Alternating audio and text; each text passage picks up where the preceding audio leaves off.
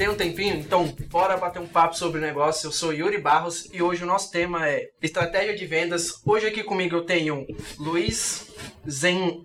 Zenloy? Zen Lenoy. Exatamente, diretor de expansão da IGA. E também eu tenho Guilherme Pagano, o diretor comercial aqui da Inova Franquias.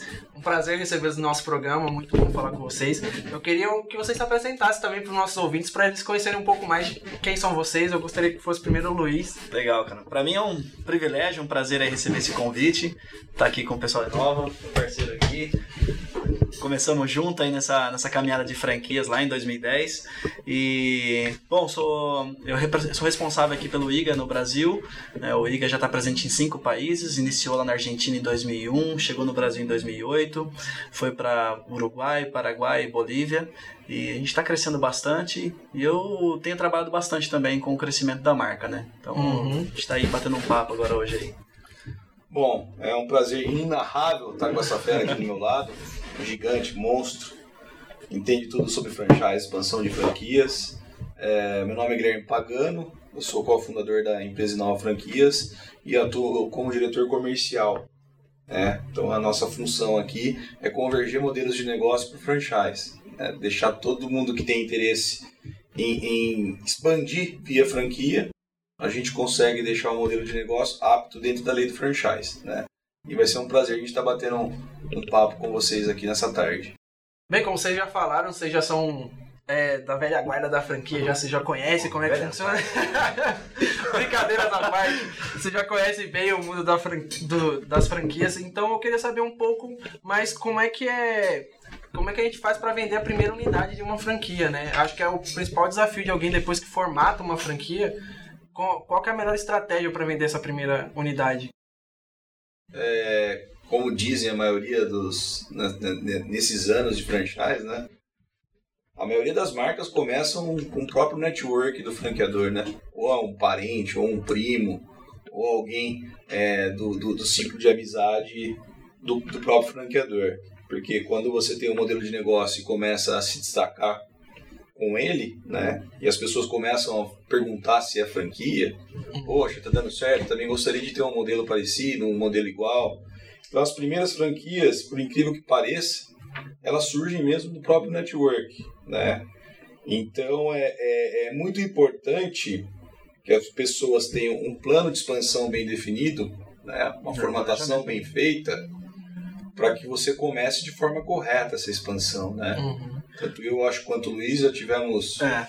Ô Gui, uma coisa legal também, você comentou isso aí, de fato acontece mesmo do network. O que eu acho legal também é o cara não pensar só também, o franqueador, né, que vai começar o seu negócio, não pensar só em no parte financeira, né? Sim. Porque exato. existe aí, geralmente, o que a gente tem visto, né, que você já viu também, é que as primeiras unidades tem, não, o cara chega a ceder um pouco aí essa questão da taxa de franquia, pensa aí num, num royalty progressivo também né, para poder ter um volume aí de franquia. É, a, ideia, a ideia principal do, da primeira unidade de franquia, tanto para comercializar, é, é, é, é, muito, é um ponto de partida principal para uma expansão, a primeira dá certo, né? Uhum. Então por isso que tem as marcas têm essa certa flexibilidade no mercado de até isenção de taxa de franquia, como o próprio Luiz disse, royalties progressivo, ou até esperar mesmo a, a, a, unidade chegar no ponto de equilíbrio, a partir daquele momento começar a, a cobrança de royalties. Então, é, é, não tenho muito, assim, no meu ponto de vista, posso estar enganado, Luiz, não tem uma estratégia tão bem definida no início. O que tem que ter é um certo planejamento, né? E como a gente tem aqui na Nova Franquias, na empresa, é, clientes que estão convergindo para o segmento de, de franquia, e não tem unidades nenhuma, né? Ele tem o sonho de se tornar uma franquia, muitas pessoas o procuraram perguntando se era franquia, mas ele não tem nenhuma unidade ainda, geralmente com sua própria unidade, uma unidade própria só, né? Então a grande preocupação de todos eles é que, que a primeira dê certo, né? Para depois se, se define-se um plano de expansão, mas o mais importante é a implantação da unidade, Sim. né? É implantar essa primeira. Essa primeira que vai dar esse ponto de partida para uma para uma expansão sustentável do negócio. Tem que fazer ela performar, tem que fazer o franqueado oferir lucro daquela operação, né? Uhum. Para que de fato ele, ele, ele propague né, para os próximos que virão. Concordo, Gui. E também tem, como você falou da implantação, né? Aí cabe a importância de ter, ou você ter uma empresa já bem formatada, com uma equipe para poder fazer essa implantação, ou contratar consultoria. Porque isso aí vai também reduzir consideravelmente a chance do, do erro. É, exatamente. É um erro clássico que acontecia lá no início da nossa carreira, né? Falo carreira que já está indo quase para 10 anos, né? Sim. É, acontecia bastante é, é, pessoas que queriam vir para o mundo do franchise não sabia como. Então só procurava um advogado, né? Fazia apenas a parte jurídica do, do, do- da formatação, que é uma das etapas, é uma etapa muito importante. Mas enfim, acabava sendo aquelas marcas que a gente fala voo de galinha, né?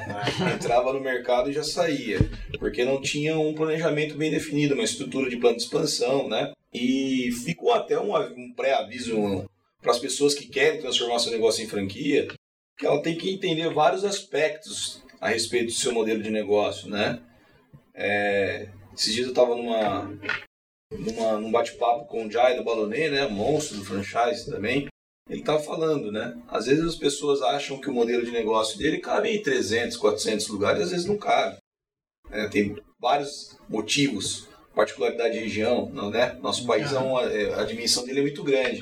Então, é, a importância do planejamento é isso, até para não gerar uma certa frustração no empresário que quer expandir, porque às vezes ele vem com um modelo de negócio que cabe 30 unidades no Brasil, né? Então, por isso que é muito importante ele ter essa, essa formatação bem feita para acabar não correndo riscos no mercado, né? Até frustrações mesmo. Vocês falaram aí, para vender a primeira unidade, vale realmente tudo? Ou flexibilizar a taxa de ROD, fazer um ROD progressivo? Ou varia muito da estratégia mesmo? Vocês falaram que tem que definir uma estratégia primeiro, mas pro cara que tá vendendo, que tá ali na ponta, vale mesmo qualquer Ah, tipo de estratégia? Ou... Tudo, tudo não, né? O cara consegue ceder uma taxa de franquia, né, um, um royalties, é, é, como o Gui colocou, até o ponto de equilíbrio, ou então Uhum. progressivo. Mas, por exemplo, padronização, não tem como fugir disso. Né? Você ter um, um plano estratégico aí para poder crescer, mas ah, então vou, vou deixar o cara despadronizar para poder. Não. Acho que padronização ele tem que ser do início ao fim sempre. É, Sempre. tem que ter essa. começar a marca já com os, né? Pés bem no chão em relação a essa parte de padronização, Sim, que é o fundamental, né? É, vale a pena você dar essa flexibilidade, porque, do meu modo de ver, você está convidando um, um primeiro empreendedor a seguir o seu modelo, né? Então você passa um pouco mais de confiança para ele, né? Quando você flexibiliza algumas coisas, né? É, você fala assim, ó, eu, eu te dou uns 20% de desconto no royalties ou 30% na taxa de, de, de, de franquia, porque você acredita tanto na sua marca que você sabe que ele vai performar, né?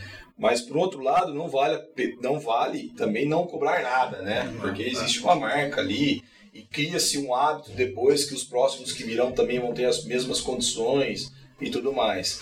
É, o mais importante é você pegar no colo mesmo, com carinho, esse primeiro franqueado e fazer ele ganhar dinheiro. É essa é, é o ponto inicial para uma, uma expansão bacana de uma marca. Seja uma coisa que, por curiosidade mesmo do, do, do entrevistador aqui, existe algum medo na hora de expandir? Assim que a gente formata uma marca, existe um medo pro, por parte da pessoa que formatou ou não, vocês não veem tanto esse medo? E também, quais foram os maiores erros que vocês já acompanharam assim na hora de expandir uma marca? Que a pessoa pode cometer e que ela pode evitar se ela for bem orientada? Ah, cara, eu acho que o medo ele te. Ele se coloca num- numa posição que é interessante para qualquer tipo de negócio, né? Ele te traz a realidade para o negócio. Então, é, o que tem muito mais experiência comigo de abertura de novos negócios do que eu, né? Então, mas a, as, as, os negócios que eu comecei desde o início mesmo de criação, tem sim um certo medo para poder expandir. Né? E, a, e a principal dificuldade que a gente teve foi acreditar que o negócio é, vai se expandir por si próprio, ou muito rápido, né? Ou você pensar, olha, vou montar um negócio que, cara, é um negócio que vai começar e vai bombar, mas aí você vê que não é tudo isso. Exato. Eu, eu acho que o ponto primordial é você se cercar de profissionais, né? Então, a pessoa que acabou de estar formatando o modelo de negócio, falo bastante isso para clientes e amigos, né? Que você tem que contratar pessoas que entendem, né? Igual todo lado do monstro aqui, do Luiz, que sabe muito bem é, é, fazer uma expansão de uma marca dentro da lei do franchise. Então, eu, eu aconselharia a, a esses empresários a preparar uma equipe comercial mesmo, não ficar querendo fazer tudo, quer fazer a parte operacional, quer fazer a parte comercial, É, quer fazer a parte é, descentralizar, contratar pessoas que entendem disso, porque é muito delicado uma expansão de marca, né? Às vezes é, pode ser uma coisa muito frus- frustrante nesse sentido Sim, que sim. ah, eu vou formatar e eu vou ter 300 unidades, 400 unidades do dia para a noite. E né? maturidade também, né? Maturidade. Às vezes aí o, o- o empresário, o franqueador, ele inicia o projeto e em três meses ele quer fazer montar franquia e não teve tempo ainda. O Gui comentou aí, falou, olha, o Brasil é um país enorme, é um país continental. Né? Então a cultura é totalmente diferente, é, os períodos do ano em relação a primavera, verão, inverno. Então você Alguma- fala, é, algumas marcas que convergem com produto de sazonalidade, né? isso, isso. Outras marcas que convergem com prestação de serviço. Então é muito delicado quando você faz um traça um, um, um plano de expansão, né? Tem que tomar cuidado com todas essas variáveis. Então tem um período de maturidade que ele tem daí, da ideia, então. Sim, sim, ele tem que já. é, outro grande erro cometido por, por empresário é que às vezes procuram empresas para formatar, né? No caso, vem até Inova Franquias para formatar o modelo, achando que vai salvar a operação dele se ele for por franquia. Eu costumo falar assim: esse tipo de franquia não vai ser muito perene no mercado. O que vale a pena é se você tem um modelo de negócio onde ele é sustentável, onde ele é rentável, onde ele já tem um período de maturidade e que você vai optar, ao invés de disponibilizar de recursos próprios para montar outras unidades, né? Que não, eu falo para as pessoas até, não é que não é impossível. Vou dar um exemplo. Eu tenho um modelo de negócio de 300 mil. Se eu for expandir por conta própria 10 unidades novas, eu teria que me dispor de 3 milhões. Eu falo, mas aí não é nem tanto por isso, tá? Uhum. é como você vai gerir pessoas, como você vai montar equipe, como você vai, enfim, é, ter um overview geral da sua operação. Aí eu falo, eu aconselho você ir por franquia pelo fato de você capitalizar mais rápido, né, com capital de terceiros, pessoas investindo na sua marca, onde você tem que transferir seu know-how. E isso te ajuda bastante nessa parte de gestão, porque toda a parte de gestão de uma unidade cabe ao franqueado, né? E o franqueador sim supervisiona e dá essa transferência de know-how. Então a capilaridade não é muito mais rápida. Você pode ver até ah, o exemplo da IGA no Brasil, né? Se a gente pegar os dois últimos anos da IGA, foi uma história completamente de sucesso, de capilaridade. O Luiz consegue implantar uma loja no Nordeste e uma loja no Sul. Eu tenho certeza se ele, no formato de franquia. Se fosse por conta própria, eles também conseguiriam? Sim, só que o caminho ia ser muito mais árduo, muito mais custoso e talvez ele faria uma expansão mais é, é, É mais lenta, né? é mais lenta, né, para Uhum. ter essa performance. Então, a, a capacidade que o franchise tá, tem é de expansão, é, é capilaridade muito agressiva, né? Uhum. A partir do momento que você tem um modelo de negócio maduro, você tem um um modelo de negócio que sim, ele ofere lucro, né? Sim, ou, sim. É, ou que as pessoas têm que é, ter consciência disso. Né? Uhum. Não vir até procurar formatar o modelo, às vezes a pessoa, a pessoa nem consegue oferir lucro daquela operação. É. Aí Você puxou o assunto aí, falou do IGA, é, só puxando aí um, um pouco o jabá aqui pro IGA, né? Mas isso aí é verdade mesmo. O IGA né, chegou no Brasil em 2008, ele foi até 2000, 2013, cinco anos, sem vender nenhuma franquia. Foram cinco anos de análise de... Aí, não vou falar para todas as franquias fazer esses cinco anos também, era, seria o ideal. Né? Mas foi cinco anos sem vender nenhuma franquia. Depois foi planejado. Então nós vamos vender agora 20 franquias. Vendeu 20 franquias de 2013 até 2016. E foram, foi para grupos específicos. Então a gente tinha 25 franquias para 5 franqueados apenas. Né, Então eu cheguei em 2017 com a proposta dessa que você falou, agora a gente consegue expandir de uma forma diferente, vamos, vamos expandir com os brasileiros. Então eu comecei a expandir com brasileiros e uma franquia para cada. Então monta um negócio, aí depois que você tiver o resultado no seu negócio, depois de um ano do seu negócio, eu vendo o segundo negócio para ele. Aí você vê a importância de um planejamento É, bem é, feito, de um plano de expansão bem definido. Naquilo que você falou sobre a sustentabilidade. Então eu não Exato. cresço por franquias, olha, por taxa de franquia. É Exato. claro que é óbvio que eu tenho de cobrar a taxa de franquia, porque você tem todo um know-how do negócio, tem implantação, tem um custo operacional para isso, tem a marca envolvida, mas pensando na sustentabilidade, que foi aquilo que você colocou no começo. Exato, perfeita colocação, Luiz. Tá.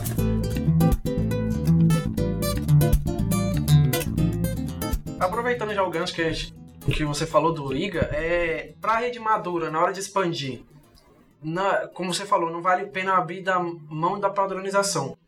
Então, como deve proceder para essas redes um pouco mais maduras, que elas têm um, um nome maior, que elas são maiores? Quais são as estratégias mais colocadas e bem colocadas para esse tipo de. A gente avalia perfil de franqueado, tá? De investidor. Então, assim, não, nós não pegamos nenhum aventureiro, né? Então a gente avalia o perfil, faz entrevistas, é, pede, eles preenchem todo um formulário falando sobre a, quais são as, os anseios, quais são as motivações, né, o que, que ele tem de, de interesse no negócio, para depois começar a expandir. E a gente bate papo, entrevista, para poder se encaixa no perfil que a gente espera. Porque como estavam comentando aqui, que acho que a palavra da vez é planejamento, né? tendo planejamento, a gente acaba tendo essa, essa possibilidade de escolher aquele que a gente quer colocar para dentro da rede. É, grandes marcas no mercado, inclusive o Pizza Hut, é, é, é o, o, processo é inverso. Né? Ele é um processo de seleção de franqueado mesmo, né? onde quando o interessado tem vontade de ser franqueado da rede, ele tem que apresentar um plano de negócio. Né? Então ele tem que agendar uma, não basta ter só o capital sim, de investimento, sim. né? Não. É, o capital de investimento, depois que quando você já pega uma rede madura, é ao contrário. Então ele tem que se apresentar como um candidato, passa-se, lógico, por uma análise de perfil, uma entrevista pessoal, e depois disso ele tem que fazer um plano de negócio e apresentar para o comitê, para depois ver se o comitê aprova, né? Aí nós estamos falando já de marcas maduras, né? marcas consolidadas do mercado. Uhum. Então é assim, é, quando você tem uma marca que você não é tão conhecido, é, é um, um, modelo de expansão. Quando você já tem uma marca madura, já que perene no mercado, é, é outro sistema, sim, né? Então, então tem assim, tem um, tem a que costumo falar que o número cabalístico é 30 unidades, né? Sim. Depois de 30 unidades a chave vira. Né? Começa a mudar. Você tem uma estrutura de rede. Parece que é o número mágico do franchise. Até 30 unidades parece que as marcas vão assim, né? Uhum. Aí depois de 30 não volta nunca mais para trás, né? Bate de 30 para cima, fica né, numa coisa bem sustentável. E uma rede sustentável para mim é mais ou menos 80% da, dos franqueados performando. Uhum. É um número legal. É um número legal. É. Já aproveitando essa parte aí, a gente vai falar um pouco de estratégia de venda. Quando a gente vai vender uma franquia em si, a gente precisa ser um pouco mais ativo ou passivo nessa, nessa venda? O que, que vocês acham, assim? Pensando em dois aspectos, de uma rede menor e de uma rede já consolidada também. Acho que é planejamento, né, Gui? Não tem muito que. Porque depende muito da marca, depende do produto, né? Como é que tá a questão potencial do negócio agora? É, você pega o exemplo do, do próprio Luiz da Iga, é, já tem uma marca consolidada no mercado, uma marca internacional, é, então eles têm bastante investimento em feiras, né? Eles participam quase de todas as feiras, sim, sim. tanto da BF como outras feiras. É, e já começa também a receber alguns interessados de forma orgânica. Orgânica porque a marca já está consolidada. Né? Então tem pessoas no mercado vendo que os franqueados estão fazendo sucesso e também quer fazer parte disso. Marcas menores já não têm essa, essa força de capital de investimento para participar de uma feira com a BF ou uma, uma, uma feira da. da, da... É, sair, sair um pouco do onda. Isso, isso. Eles não têm capacidade disso, então provavelmente começa fomentando o mercado com marketing digital, fazendo campanhas em redes sociais, ou até mesmo habilitando alguns portais, né? Porque de fato a, a vender a franquia tem canais limitados, né? Sim, tem. Né? Você tem os portais, você tem a Google AdWords, você tem as redes sociais Face, Insta, o LinkedIn, o próprio LinkedIn uhum. também virou uma ferramenta bacana também para captar esses interessados na compra de franquia. E também, mas o mais importante mesmo, o Yuri, é você demonstrando que os franqueados da rede estão tá, felizes, estão tá participando, estão satisfeitos. É, em, em, não só no aspecto financeiro, mas no aspecto também de suporte, sim, de sim. estrutura de franqueadora, de transferência de know-how, né? É o que um franqueado, o mínimo que ele pode esperar é isso, né? Essa transferência de know-how para ele desenvolver o negócio. O franchise é, é, é, o segmento, é o único segmento do mundo que você permite alguém vir trabalhar no segmento que ele nunca imaginou trabalhar, né? Uhum. Porque tem a obrigação da parte da franqueadora transferir esse know-how. Então o, o, investidor ele se sente seguro nisso. Que nem, vamos dar o exemplo do IGA. eu não sei nem fazer um ovo frito. né? Então eu não precisaria ser o, O mestre. Masterchef para ter uma unidade do IGA, né? Eu tenho que ter uma visão de, de empresário, de empreendedor e ver que é um baita de um investimento em termos de lucratividade e rentabilidade do dinheiro que eu estou dispondo para ter para ser um franqueado. E a preocupação da equipe do, do Luiz na parte operacional é me transferir todo esse know-how de conhecimento para eu chegar nos objetivos. Então é essa é a grande sacada do, do, do, É, do né? franchise. E tem rede que vai para ativa mesmo, que vai para cima do, do investidor. né? Tem outras que trabalham. A gente trabalha muito na, na parte aí de ter multis, multifranqueados. Então hoje eu tenho uma rede aqui de 68 escolas agora. Uhum. Eu tô com 32 franqueados apenas. Sim. Entendeu? Então aí um franqueado É, tem uma 10 tendência escolas. boa. É, tem, tem um franqueado que tem 12 escolas aqui no Brasil. né? Tem franqueado tem 4, tem 5. Né? Os novos agora tem uma, mas eles sempre partem agora para um projeto para uma segunda unidade. Então vai muito do planejamento. Eu acho que, é- eu acho que até é um, o sonho de toda a marca, Ah. né? Porque eu e o Luiz viemos do grupo Multi, o seu Carlos Wizard, um, um, Ah, um ícone, né, cara? um, Não um ícone, falar. É. né? Foi uma escola pra gente. É. né? Uma escola. É o mágico mesmo do franchise, foi uma escola. E lá a gente se deparava com muitas marcas, né? Que ele tinha muitas marcas no mercado, tanto de cursos profissionalizantes quanto de idiomas. Mas a gente também se deparava com redes inchadas de bastante franqueados, né? Sim, Uhum. sim. Né, Pô, a convenção da Wizard, eu me lembro, foi feita na Disney, tinha quase mil pessoas, né? Luiz? É, é. É, a- nas, nas convenções das marcas que a gente participava, tinha 600, 700 franqueados, né? Então o franchise, ele foi, ele foi se alterando com o tempo, né? Uhum. É, o franchise, fazendo uma comparação do franchise americano com o franchise brasileiro, o franchise americano é um cara que tem mestrado, né? O franchise brasileiro é um carinha que está entrando na faculdade agora, saindo do Uhum. colegial entrando na faculdade, em termos. Então, vem essa sexta geração do franchise, que são redes é, com bastante unidades, poucos franqueados, né? É, é. A nossa expectativa é chegar a 120 unidades aí no ano que vem, com 50 franqueados. Entendeu? Então é, É, isso aí acho que é o sonho do pessoal, assim, de qualquer marca chegar É, cara, é, um número, é um número muito legal isso aí, por causa dessa sustentabilidade, porque por causa dessa, dessa questão mesmo do, do planejamento que a gente tem. Então, vocês falaram bastante de planejamento, ao- é, um desafio na hora de expandir, acho que é dar o suporte para a pessoa que está entrando na rede e tudo. Então, como conciliar essa expansão e um bom suporte ali para manter esse franqueado feliz e, É, eu ter acho, tudo aquilo que o eu acho que tem que ser transparente, né? sim. Eu acho que tem que ser transparente desde o início de uma conversa para uma pessoa que te- esteja interessada em comprar uma franquia, porque franquia ela você só está apenas tendo o direito de usufruir daquela marca onde você vai receber know-how, mas você tem que trabalhar.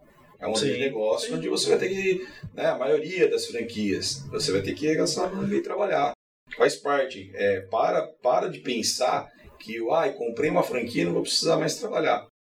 Né? Então você tem que ser bem sincero desde o início de um processo seletivo de um franqueado que ele vai ter os desafios e tem os riscos, né? Ninguém garante sucesso, né? Você está empreendendo, E é é interessante que o grande resultado da operação final começa no comercial, né? exato. É na venda, é alinhamento de expectativa. É. Você jogar real com o cara, falou, olha, então, a nossa empresa é dessa forma, você vai ter o resultado, e é dessa forma que você vai ter é, o, seu, o seu sucesso, ou então vai receber o suporte necessário.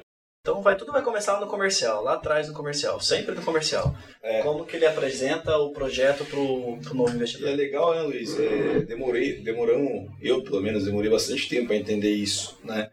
Que é exatamente deixar desde o começo do processo comercial o papel entre as partes, Sim, né? sim. Até onde nós da franqueadora vamos com você, a- das responsabilidades nossas da franqueadora, quais são as responsabilidades suas como franqueado, para que a gente é, siga um, trilhe um caminho de, né, de harmonia, de, né? Porque se, não fica definido o papel entre as partes, gera muito conflito, né? A Uhum. gente vê muito, muitas pessoas insatisfeitas com a rede. Talvez é, não é que a rede seja ruim ou não, foi mal alinhado na parte comercial de quando Sim, ele é entrou.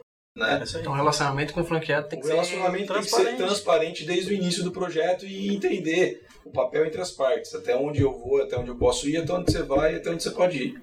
Hum, já aproveitando esse gancho também aí, é, qual- como é que deve ser o relacionamento entre os departamentos que fazem isso, né? Porque a gente tem um departamento de expansão, que é o cara que, tá, em- que é uma operação um pouco diferente do departamento de marketing comercial. Então, como alinhar esses dois departamentos para que essa expansão seja feita de uma maneira coerente, até para manter esse relacionamento com o franqueado que vai entrar? Como é que deve ser feito isso? Que maneira que tem que ser conversado? A melhor estratégia para isso? Acho que tudo vai, vai do início mesmo, quando começa a, a planejar a expansão.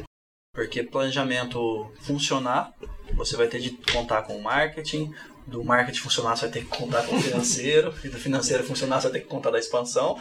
É uma roda que vai estar ali ó, o tempo todo girando. É. Né? E um vai ter, vai ter de depender do outro.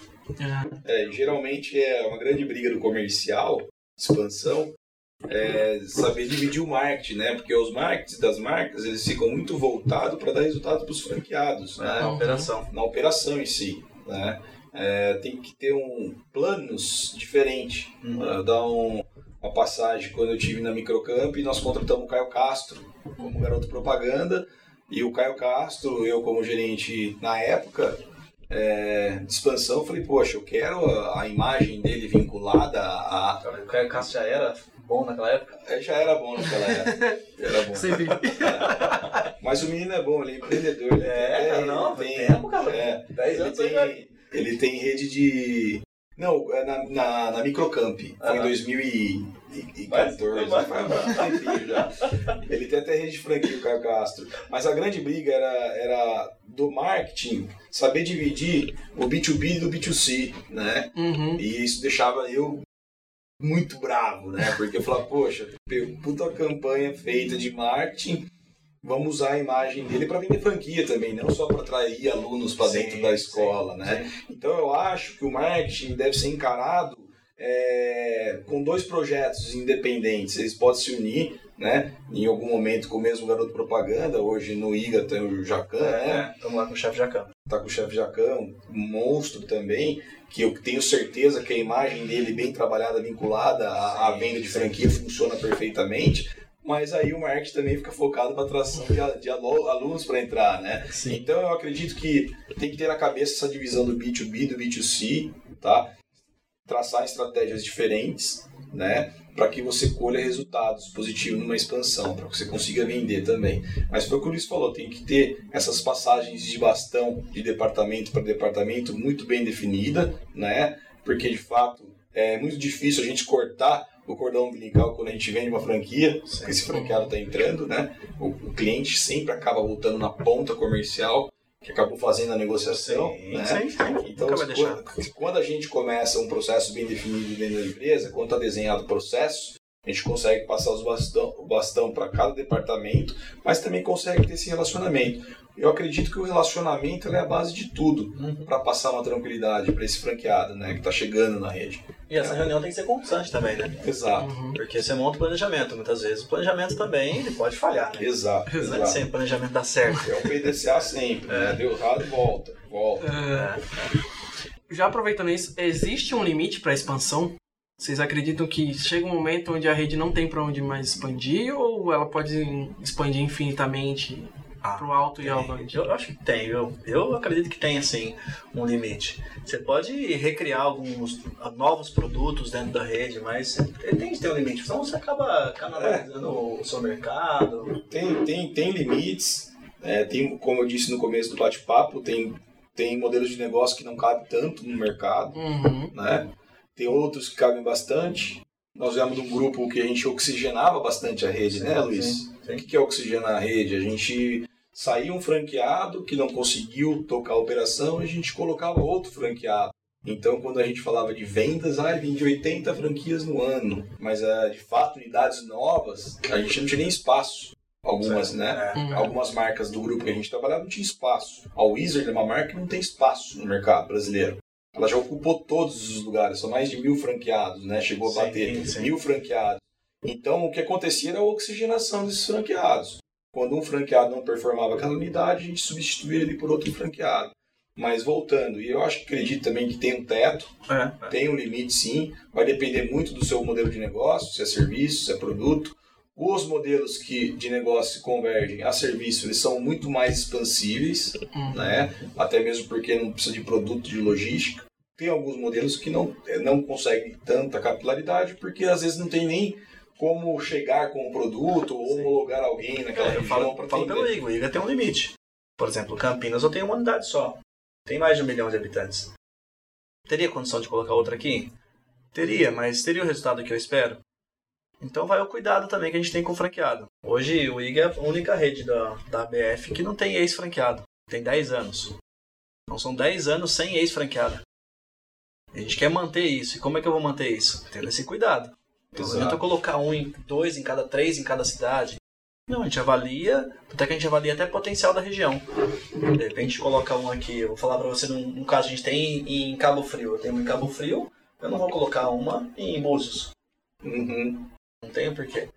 Então essa, essa avaliação cabe em relação ao limite de, de rede. Exato, e é bem, bem falado quando a gente tá, fala bastante de planejamento, um aspecto que o Luiz acabou de comentar, é essa política territorial mesmo. né? Ah, O raio de atuação que eu estou permitindo que aquele franqueado atue é, de forma saudável não interfere em outra unidade. Sim, então, né? sim. E esse de atuação, Luiz, não, não necessariamente é por habitante, né? Não, e nem por não, porque aqui a gente tá falando de 10 km, tem que ser no mínimo 10 Não. Depende do Exato. produto, depende da, da franquia, Exato. qual, qual marca. Por isso que o plano tem que ser bem feito. Né? Caberia outro IG em Campinas? Acredito que sim. Mas para que se esse IG não conseguindo atender Sim.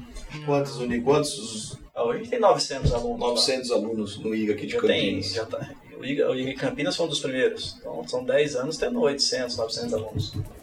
Um número bom, muito É, bom. bom.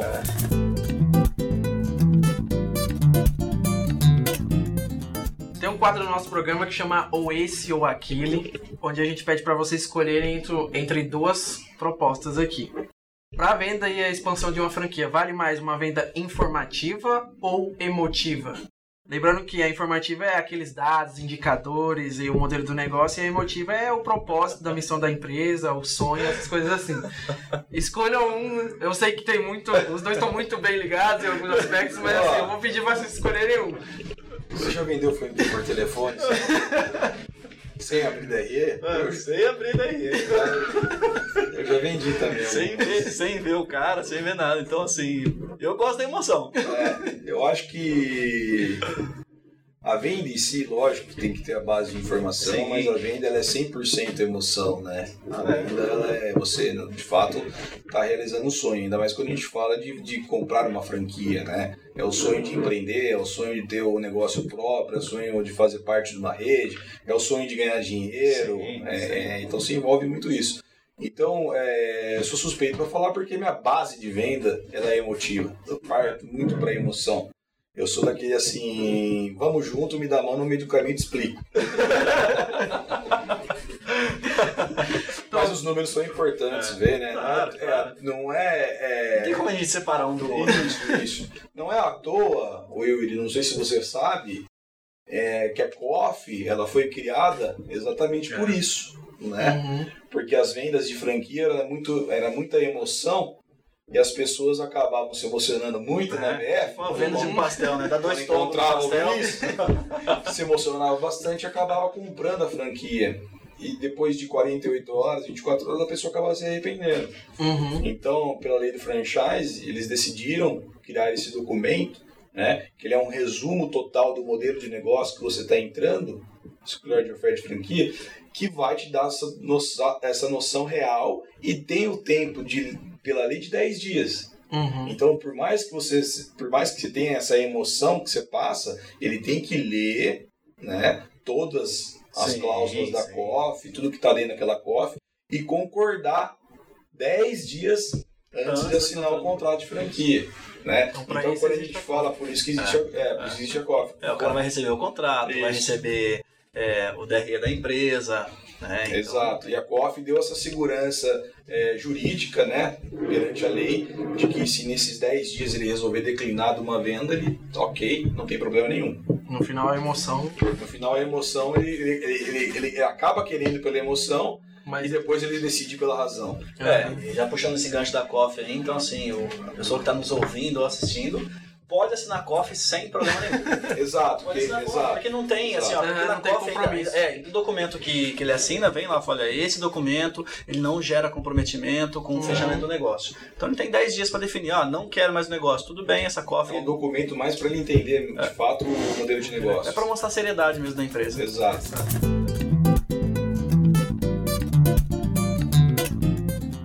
Bem, pessoal, a gente vai encerrando o nosso programa por aqui. Pra mim foi uma honra ter vocês dois aqui. Pelo que eu vi, vocês manjam muito de expansão de franquia aqui no Brasil e tudo. É um prazer recebê-los aqui. Eu espero vê-los novamente em algum momento do nosso programa. É, então é só isso e muito obrigado. E Obrigado, o pessoal Yuri. que tá ouvindo a gente. queria agradecer o Luiz pelo convite. Sei que a agenda dele é, é bem cheia, né? É. cheia de responsabilidades. É um amigo de anos, é um irmão de, de profissão. A gente tem um carinho muito especial com o grupo que a gente fez lá atrás, né, Luiz? É. A gente se gosta, a gente se frequenta, a gente se respeita, troca muita informação de franchise. É, E a ideia de- do podcast é exatamente isso: trazer pessoas que agreguem valor, tanto para o segmento de franquia como para o segmento de negócio. E obrigado pelo convite. cara, eu que agradeço o convite. Pra mim é uma honra mesmo. Né, separar um tempinho aí pra bater um papo. Pô, Gui, não tem nem o que falar de você, cara. Aprendo pra caramba aí diariamente ainda contigo. Né, então, não posso deixar de deixar. Não posso deixar de fazer o jabazinho também do IGA. Se alguém quiser comprar o IGA, né, entra lá igafranquias.com. Pode vir dar um, bater um papo com a gente aqui em Campinas. Tá, mas foi um prazer, cara. Um prazer. Espero poder ajudar, ter ajudado, né? De alguma forma aí nessa, Claro, nessa nossa bastante. bate-papo. A meus ouvintes, a gente fica por aqui. Muito obrigado e até o próximo podcast com o Papo de Negócios. E a gente vai ficando por aqui. Tchau, tchau, pessoal.